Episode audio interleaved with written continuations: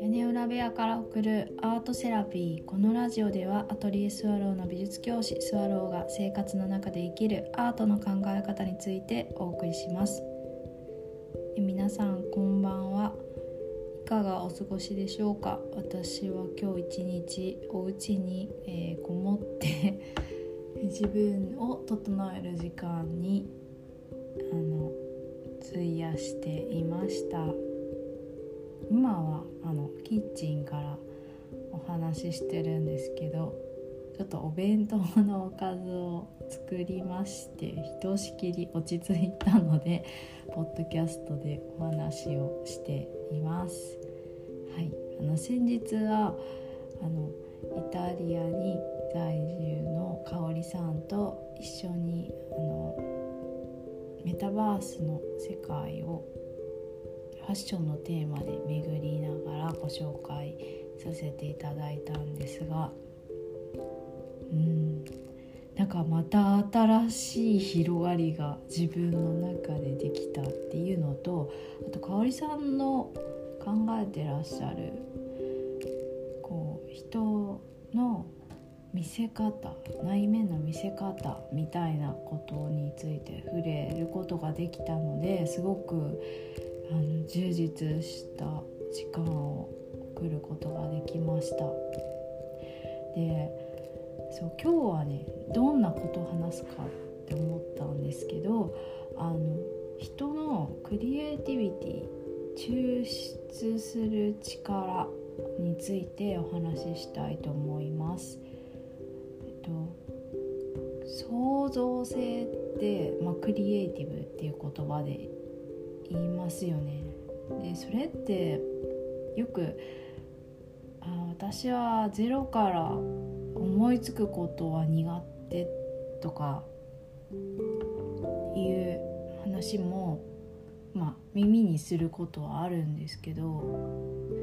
果たしてそうなのかなっていつもこう思っていてなんでかっていうと私のあの人を、えーと、観察するところの視点から言うとみんなそれぞれ違う眼鏡を頭の上に乗せているのにえなんで苦手って言うんだろう。それかけたらすぐできるじゃんみたいな感覚があってでえっとでも書けるのって自分の意思で書けるから書けるか書けないかは自由なんですよね。ででも書けたらすぐにその人のこの個性というかこの人これが好きとかこういうのに興味があるっていうのはすぐ出て表に出てくるからあ書けたら物の見方って増えて楽しいし他の人にとってもすごくいい影響を受けるからかけたらいいなってかけている人に出会いたいなって思うんですよね。そうでその抽出するっていうことをあの生徒にもよく授業で形を変えてしています。あの自分でこうできるように何でもなってほしいっていうのもあるんですけど、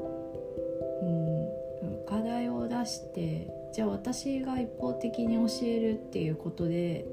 動く脳の部分とアウトプットして動く脳の部分って全く違う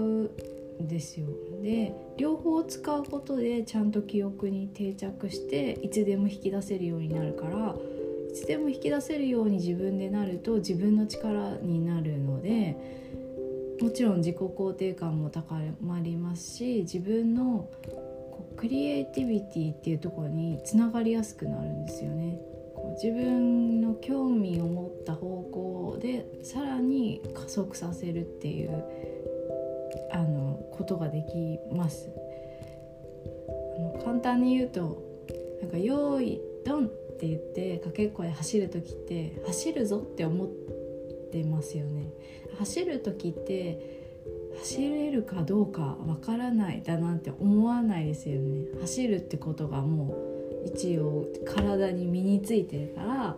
よしじゃあドンって言われたら走ろうみたいな意識が集中してでスピードを上げるんですけど、うん、でこのスピードの上げ方が芸術に関してオリジナルなんですよね。みんなそれぞれ違うんですよ。でそれをねあ知りたいとかねあのもっと外に出したいっていう人に会って話すのすごく好きででそこにあのうんとクオリティを求めるというよりはそういう気持ちを素直に外に出そうとしてる人にすごく魅力を感じていてで鑑賞ツアーをあの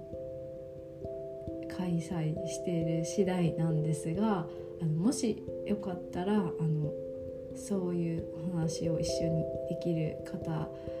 私もこういうことに興味があるんですっていう方いらしたら是非公式 LINE の方に、えっと、メッセージいただけると嬉しいです。私もねアンテナを立てて いろんな人をこうインスタとかいろんな SNS の発信でえーと、お見かけしたらあこの人とお話ししたいなとか思っているんですけどなかなか一人では